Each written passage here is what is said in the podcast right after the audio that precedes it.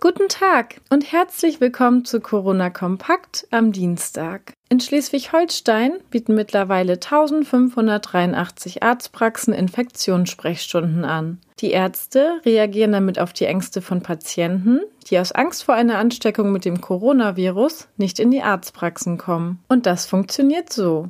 Ärzte reservieren eine bestimmte Zeit ihrer Sprechstunde und zum Teil auch einen bestimmten Raum für Patienten, die an typischen Symptomen einer Covid-19-Erkrankung leiden. Diese Patienten sollen dann nur zu dieser Zeit in die Praxis kommen. Damit werden die Regelpatienten von solchen getrennt, die möglicherweise das Coronavirus verbreiten können. Die Infektionssprechstunden sollen nicht nur die Patienten, sondern auch jene Ärzte schützen, die selbst zur Risikogruppe zählen. Allein ein Drittel der Hausärzte fällt durch das Lebensalter in diese Gruppe. Eine hundertprozentige Sicherheit können allerdings auch Infektionssprechstunden nicht bieten, denn Infizierte können bereits zwei bis drei Tage lang andere Menschen mit dem Coronavirus anstecken, bevor sie selbst Erkrankungssymptome spüren.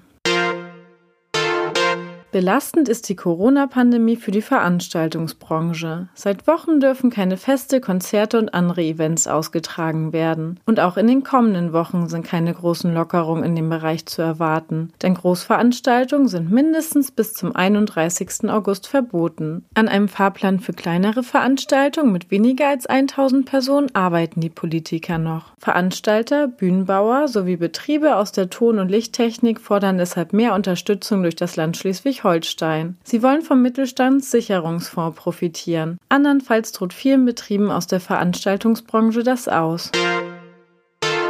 Bei den Feuerwehren hingegen wird demnächst wieder mehr möglich sein. Ab Juni dürfen diese wieder üben. Der Landesverband hat dazu extra ein Konzept erstellt. Die Kernpunkte stehen schon fest. So sind die Hände zu desinfizieren, die Feuerwehrkräfte sollen Masken tragen und einen Sicherheitsabstand von anderthalb Metern einhalten. Das Ganze soll aber praktikabel bleiben. Atemschutzgeräteträger müssen keine Maske unter ihrer Schutzausrüstung anziehen. Und dass mal zwei Feuerwehrleute nah beieinander eine Pumpe oder ein Stahlrohr gemeinsam anpacken, sei auch drin. Die Wehren können also bald wieder loslegen. Weitere Nachrichten und Hintergründe zum Coronavirus in Schleswig-Holstein finden Sie jederzeit unter kn-online.de slash Coronavirus.